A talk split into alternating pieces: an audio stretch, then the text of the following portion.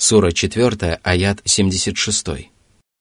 الذين آمنوا يقاتلون في سبيل الله والذين كفروا يقاتلون في سبيل الطاغوت فقاتلوا أولياء الشيطان إن كيد الشيطان كان ضعيفاً Аллах сообщил о том, что правоверные сражаются ради своего Господа, тогда как неверующие сражаются на пути Тагута. Под Тагутом здесь подразумевается сатана. Из этого повествования можно сделать несколько выводов. Во-первых, раб сражается на пути Аллаха в зависимости от своей веры, искренности и приверженности дороге пророка Мухаммада. Участие в священной войне на пути Аллаха является одним из результатов и требований правой веры. В то же время участие в боевых действиях на пути Тагута является результатом и неизбежным следствием неверия. Во-вторых, если человек сражается на пути Аллаха, то ему надлежит проявлять терпение и стойкость, которые не способны проявить остальные люди, Ибо если клевреты сатаны проявляют терпение и сражаются с правоверными, исповедуя при этом ошибочные воззрения, то приверженцы истины обязаны проявлять эти качества в еще большей степени. Всевышний по этому поводу сказал, «Не проявляйте слабости при преследовании врага. Если вы страдаете, то они тоже страдают так, как страдаете вы. Но вы надеетесь от Аллаха на то, на что они не надеются. Сура 4, аят 104. В-третьих, сражаясь на пути Аллаха, человек опирается на надежную опору, которой являются истина и упование на Аллаха. Если же человек обладает силой и надежной опорой, то он должен проявлять гораздо больше терпения, стойкости и усердия, чем воины, сражающиеся ради лжи, которая далека от истины и не имеет славного конца. Затем Аллах повелел сражаться против клевретов сатаны и помнить о том, что козни сатаны слабы. Козни строят для того, чтобы незаметно навредить своему противнику. Сатана может строить любые козни, но все они являются очень слабыми и нисколько не могут навредить истине или противостоять козням, которые строит Аллах оберегая своих верующих рабов. Сура 4, аят 77. ألم تر إلى الذين قيل لهم كفوا أيديكم وأقيموا الصلاة وآتوا الزكاة فلما كتب عليهم القتال إذا فريق منهم يخشون الناس كخشية الله أو أشد خشية وقالوا ربنا لم كتبت علينا القتال لولا أخرتنا إلى أجل قريب قل متاع الدنيا قليل والآخرة خير لمن اتقى ولا تظلمون فتيلا Когда мусульмане находились в Мекке, им было приказано совершать намаз и выплачивать закят, то есть поддерживать бедняков. Это не был закят, который хорошо известен сегодня и выплачивается в соответствии с установленными правилами, когда имущество достигает облагаемого закятом минимума, поскольку выплачивать такой закят было вменено в обязанность мусульманам только в Медине. Мусульманам также не было приказано сражаться с врагами, и тому было несколько причин. Во-первых, Всевышний Создатель по своей мудрости не спосылал религиозные законы так, чтобы они не были обременительны для рабов – и поэтому он начинал с самых важных и простых законов и постепенно переходил к более сложным. Во-вторых, если бы мусульманам было приказано сражаться с неверующими, когда они были малочисленны и плохо оснащены, то это непременно привело бы к исчезновению ислама, и поэтому Аллах позаботился о достижении мусульманами самой важной цели, не принимая во внимание менее важные цели – Были и другие причины, по которым мусульманам не было приказано сражаться на пути Аллаха. Несмотря на это, некоторые правоверные хотели, чтобы Аллах приказал им сражаться с неверующими даже при таких обстоятельствах. Безусловно, эти обстоятельства были неподходящими для начала войны с неверующими, и поэтому мусульманам тогда следовало исповедовать единобожие, совершать намаз, выплачивать закят и выполнять другие предписания, относящиеся к тому времени. Недаром Всевышний сказал, «А если бы они совершили то, чем их увещевают, то так было бы лучше для них и сильнее укрепило бы их». Сура 4, аят 66. После переселения в Медину ислам окреп, и мусульманам было приказано сражаться с неверующими. В то время обстоятельства позволяли мусульманам поступать таким образом. Однако некоторые из тех, которые прежде торопились сразиться с противником, испугались людей, проявив слабость и малодушие, и сказали, «Господи, почему Ты приказал нам сражаться?» Такими словами они выражали досаду и недовольство решением Аллаха. Им следовало вести себя иначе, покориться воле Аллаха и терпеливо выполнить его повеление. Но они поступили совершенно противоположным образом и сказали, «Господи, вот если бы Ты немного повременил с повелением сражаться против неверующих». Подобным образом поступают многие неблагоразумные люди, которые торопятся и хотят совершить большие дела до того, как наступил их черед. Когда наступает пора совершить эти большие дела, они чаще всего отказываются проявить должное терпение и понести свое тяжелое бремя. Однако Аллах предостерег их от подобного поведения, которое приводит к отказу от участия в сражениях на пути Аллаха. Всевышний возвестил, что мирские блага непродолжительны, а последняя жизнь лучше для тех, кто богобоязнен. Человек недолго наслаждается мирскими благами и земным покоем. И выполнять тяжелые предписания Аллаха в течение этого короткого срока для него не составляет труда. Потому что знание о том, что все выпадающие на его долю неприятности являются непродолжительными, облегчает ему любые трудности. А еще легче ему становится, если он сравнивает мирскую жизнь с жизнью будущей и осознает, что последняя жизнь прекрасней, приятней и продолжительней жизни на земле. Что касается прелести последней жизни, то в достоверном хадисе сообщается, что пророк Мухаммад сказал, «Участок в раю величиной с кнут лучше, чем земной мир и все, что есть в нем». Что же касается удовольствий последней жизни, то они лишены всего, что может причинить людям беспокойство. Более того, какие бы удовольствия человек не представил себе, райские прелести непременно окажутся еще более приятными, поскольку Всевышний сказал, «Ни один человек не знает, какие услады для глаз сокрыты для них в воздаянии за то, что они совершали». Сура 32, аят 17. А пророк Мухаммад поведал о том, что Всевышний Аллах сказал.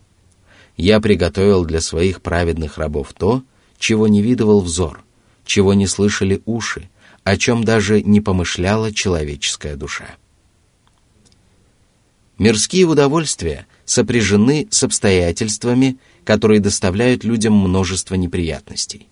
И если сравнить эти удовольствия с теми страданиями, переживаниями и беспокойствами, которые приходится переживать людям ради них, то рядом с ними мирские удовольствия кажутся ничтожными. Что же касается их продолжительности, то они являются тленными и приходящими, и срок человеческой жизни по сравнению с продолжительностью этих удовольствий также является ничтожным – в то же время наслаждения последней жизни являются вечными, и люди в ней являются бессмертными.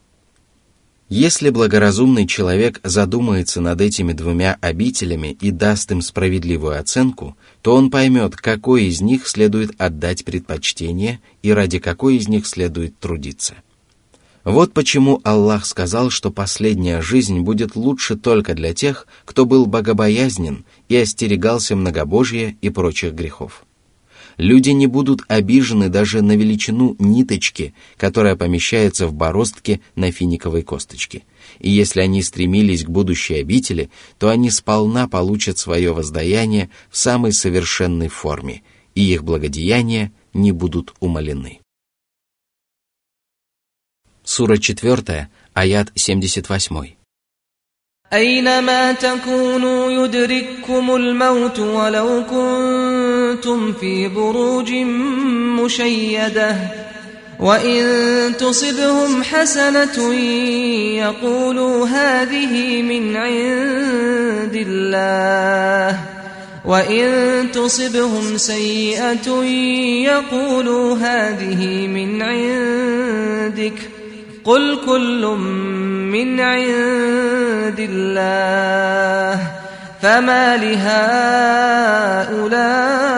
القوم لا يكادون يفقهون حديثا Аллах сообщил, что невозможно убежать от своей судьбы и что отказ от участия в джихаде не поможет людям спастись от смерти. Она может настигнуть людей в любом месте и в любое время, даже если они спрячутся от нее в укрепленных замках или высоких башнях. Это откровение содержит призыв участвовать в сражениях на пути Аллаха. В одних случаях Аллах призывает к этому, прельщая людей своей милостью и вознаграждением, в других случаях устрашая их своим наказанием – в-третьих случаях, сообщая о том, что люди не извлекут никакой пользы из того, что будут отсиживаться дома. В-четвертых случаях, облегчая воинам дорогу к намеченной цели. Затем Всевышний поведал о тех невеждах, которые отворачиваются от проповедей посланников и даже противятся им. Если они приобретают богатство, если у них рождаются дети и если они наслаждаются здоровьем, то они говорят, что это от Аллаха. Если же их поражают засуха, нищета, болезни, смерть детей или любимых, то они говорят, что причиной тому являются проповеди Мухаммада. Они считают пришествие посланника Аллаха дурным знаком, подобно тому, как их предшественники считали дурным знаком пришествие предыдущих божьих посланников. Всевышний сказал о народе фараона. Когда их постигало добро, они говорили, это для нас. А когда их постигало зло, они связывали его с Мусой, Моисеем, и теми, кто был с ним. Воистину, их дурные предзнаменования были у Аллаха, но большинство из них не знает этого. Сура 7, аят 131.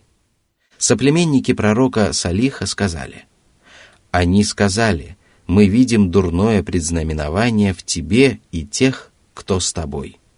Сура 27, аят 47. А народ, о котором рассказывается в суре Ясин, сказал своим посланникам. Они сказали, «Воистину, мы увидели в вас дурное предзнаменование. Если вы не прекратите, то мы непременно побьем вас камнями, и вас коснутся мучительные страдания от нас». Сура 36, аят 18. Их сердца были похожи своим неверием – и поэтому их слова и поступки тоже были похожи. Каждый, кто связывает свои неудачи и лишения с тем, что проповедовали посланники, или с отдельными предписаниями религии, заслуживает самого сурового порицания. И поэтому Аллах опроверг воззрение таких людей и сказал, что все добро и зло приходит от Аллаха, то есть происходит в соответствии с божественным предопределением и является творением Аллаха. Почему же эти лжецы абсолютно не понимают того, что им говорится, или же понимают немногое из этого с большим трудом? Этими словами Аллах упрекнул их за то, что они не понимают велений Аллаха и его посланника, а причиной этого является их безбожие и отвращение к вере. Эти слова также подразумевают похвалу в адрес тех, кто вникает в смысл высказываний Аллаха и его посланника – и призыв размышлять над их изречениями и делать все возможное для достижения этой цели. Если бы эти невежды осознали смысл Божьих откровений, то им стало бы ясно, что добро и зло полностью подчинены предопределению Аллаха и не происходят вопреки этому. Им также стало бы ясно, что ни посланники, ни их проповеди не приносят с собой зло или печаль, потому что посланники посланы, чтобы помочь людям обрести благо в мирской жизни, религиозных делах и последней жизни. Сура 4, аят 79. ما أصابك من حسنة فمن الله وما أصابك من سيئة فمن نفسك وأرسلناك للناس رسولا وكفى بالله شهيدا Все хорошее, что выпадает на долю человека в духовной и мирской жизни, происходит от Аллаха, поскольку именно Аллах оказывает людям милость и облегчает им достижение благ. А все плохое, что постигает человека в духовной и мирской жизни, является следствием его грехов и дурных приобретений. Однако еще больше тех грехов, которые Аллах прощает ему. Всевышний Аллах распахнул перед рабами ворота своей добродетели – повелел им войти в них и сообщил, что ослушание мешает людям достичь его милости. Если же после этого человек совершает грехи, то он не должен упрекать никого, кроме себя самого, потому что он сам мешает себе достичь милости и милосердия Аллаха.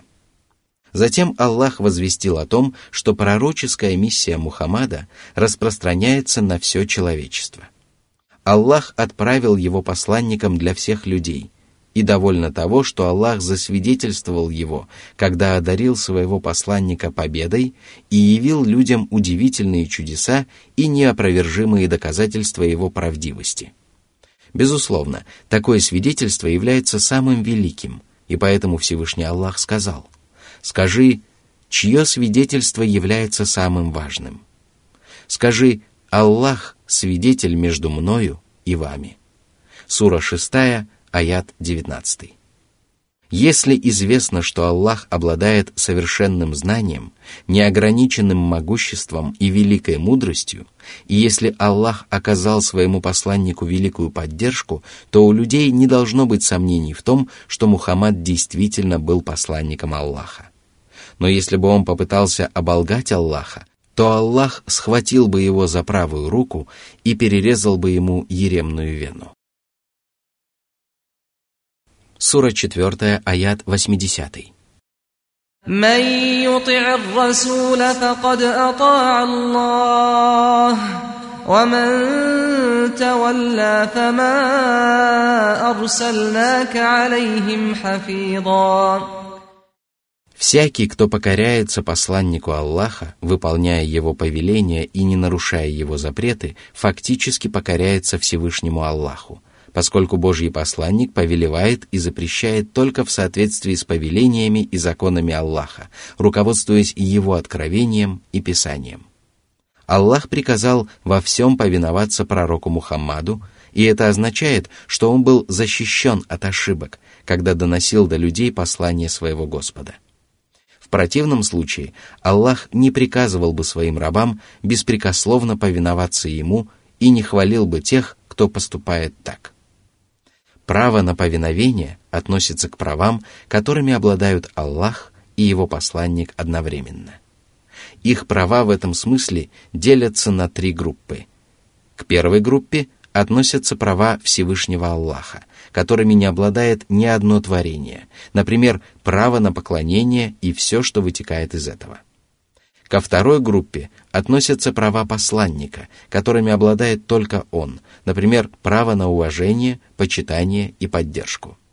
К третьей группе относятся права, которыми Аллах и его посланник обладают одновременно, например, право на то, чтобы люди веровали в них, любили их и повиновались им. Аллах объединил эти три группы прав Аллаха и его посланника в следующем откровении. Воистину, мы отправили тебя свидетелем, добрым вестником и предостерегающим увещевателем, чтобы вы уверовали в Аллаха, Его посланника, почитали и уважали Его, прославляли Его утром и перед закатом. Сура 48, аяты 8-9. Если человек повинуется посланнику, то он фактически повинуется Аллаху и удостаивается вознаграждения, которое полагается за повиновение Аллаху.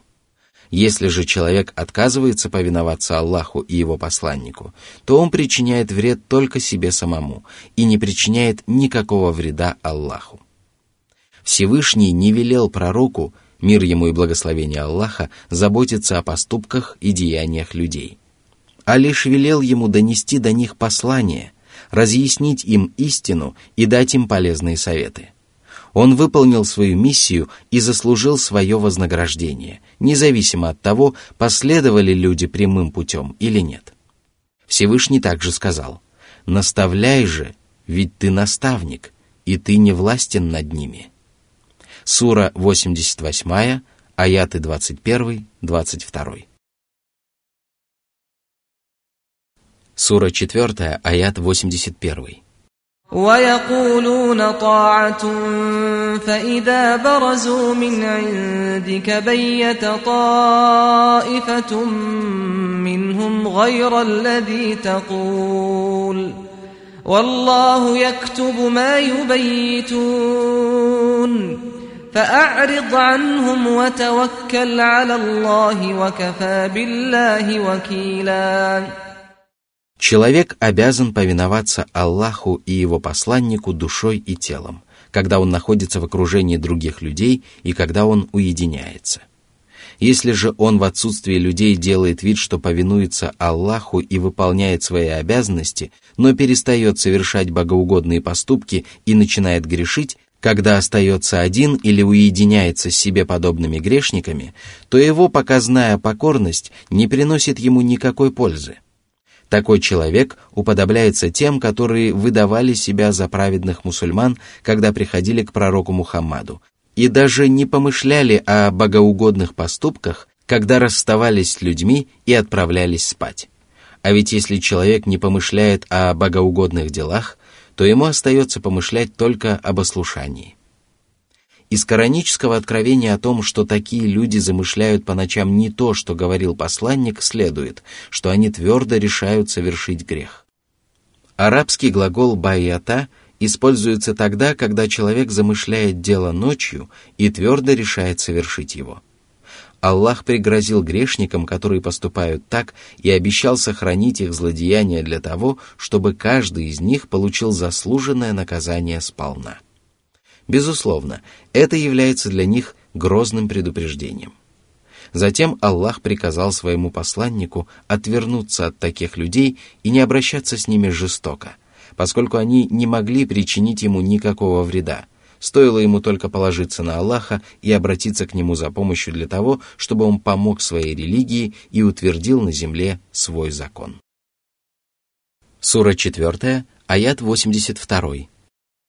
أفلا يتدبرون القرآن ولو كان من عند غير الله لوجدوا فيه اختلافا كثيرا Всевышний приказал задумываться над писанием Аллаха, то есть размышлять о смыслах коранических откровений и концентрировать внимание на его основных принципах и вытекающих из них положениях. Размышления о писании Аллаха являются ключом к великим знаниям. Они помогают обрести любые блага и являются источником, из которого берут начало все остальные науки. Они укрепляют веру в сердцах людей и делают ее древо еще более могучим, поскольку благодаря ним человек познает Господа Бога, постигает его совершенные качества и понимает, какие качества являются чуждыми ему. Он узнает путь, ведущий к Аллаху, узнает качество людей, которые следуют этим путем, и вознаграждение, которое ожидает их в конце этого пути. Он также узнает своего истинного врага и путь, ведущий к мучительному наказанию, узнает качество грешников, следующих этим путем, и участь, на которую они обрекают себя собственными злодеяниями. Чем больше человек задумывается над Кораном, тем более сведущим, праведным и проницательным он становится. Вот почему Аллах приказал рабам поступать таким образом, вдохновил их на это начинание и сообщил, что именно в этом заключается смысл неспослания Корана. Всевышний сказал, «Это благословенное Писание, которое мы не спаслали тебе, дабы они размышляли над его аятами и дабы обладающие разумом помянули назидание». Сура 38, аят 29. Неужели они не размышляют над Кораном? Или же на их сердцах замки? Сура 47, аят 24. Размышление о Писании Аллаха позволяет рабу достичь полной убежденности и понять, что Коран является речью Аллаха. Благодаря этим размышлениям человек видит, что одни коранические откровения подтверждают другие и полностью соответствуют друг другу. Он видит, что отдельные предписания истории и повествования неоднократно повторяются в Коране, но не противоречат друг другу. Благодаря этому он убеждается в совершенстве Корана и понимает, что он действительно не спослан Аллахом, который объемлет своим знанием все сущее. Если бы Коран был не от Аллаха, то люди нашли бы в нем множество противоречий. Однако Коран не спослан Аллахом, и поэтому в нем абсолютно нет противоречивых и взаимоисключающих утверждений. Сура 4, аят 83. وإذا جاءهم أمر من الأمن أو الخوف أذاعوا به ولو ردوه إلى الرسول وإلى أولي الأمر منهم لعلمه الذين يستنبطونه منهم. ولولا فضل الله عليكم ورحمته لاتبعتم الشيطان إلا قليلاً. Всевышний упрекнул своих рабов за этот недостойный поступок и сказал, что если они узнают важное известие, касающееся всех правоверных, которое может обрадовать их или предупредить их о надвигающейся опасности, то им не следует поспешно распространять его – а надлежит удостовериться в его правдивости и передать его посланнику или людям, обладающим влиянием в обществе, которые способны принять правильное решение и дать добрый совет, которые обладают знаниями и благоразумием, которые осведомлены о происходящих событиях и знают, что может принести пользу мусульманам, а что может навредить им. Если такие люди решат, что разглашение полученных сведений принесет правоверным пользу, придаст им силы, доставит им радость и поможет им противостоять врагам, то остальным следует разглашать эти сведения.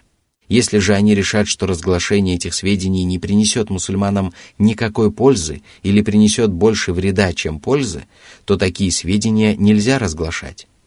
Вот почему Аллах сказал, что важные сведения должны узнать люди, которые могут проанализировать их благодаря своим правильным взглядам и праведным познаниям. Из всего сказанного вытекает важное правило, согласно которому исследование любого вопроса следует поручать тем, кто способен справиться с этим заданием. Такими людьми нельзя пренебрегать, поскольку они имеют больше возможностей найти правильное решение и избежать ошибок. Из этого откровения также следует, что мусульманам запрещается поспешно распространять сведения, которые они услышали – из него также следует, что мусульмане должны размышлять над словами перед тем, как произнести их, и задумываться над тем, принесут они им пользу или нет. Если они принесут им пользу, то они могут произнести их, в противном же случае им следует воздержаться от этого. Затем Всевышний сказал, что если бы он не проявил к правоверным милость и милосердие, наставив их на прямой путь, позаботившись о них и обучив их тому, чего они не знали, то они последовали бы за сатаной, за исключением лишь немногих. А причина этого заключается в том, что человек по природе своей является несправедливым и невежественным созданием, и его душа повелевает ему творить зло – но если он обращается за помощью к своему Господу, ищет у него убежище и усердствует ради достижения этой цели, то его Господь проявляет к нему сострадание, наставляет его на путь ко всему благому и оберегает его от проклятого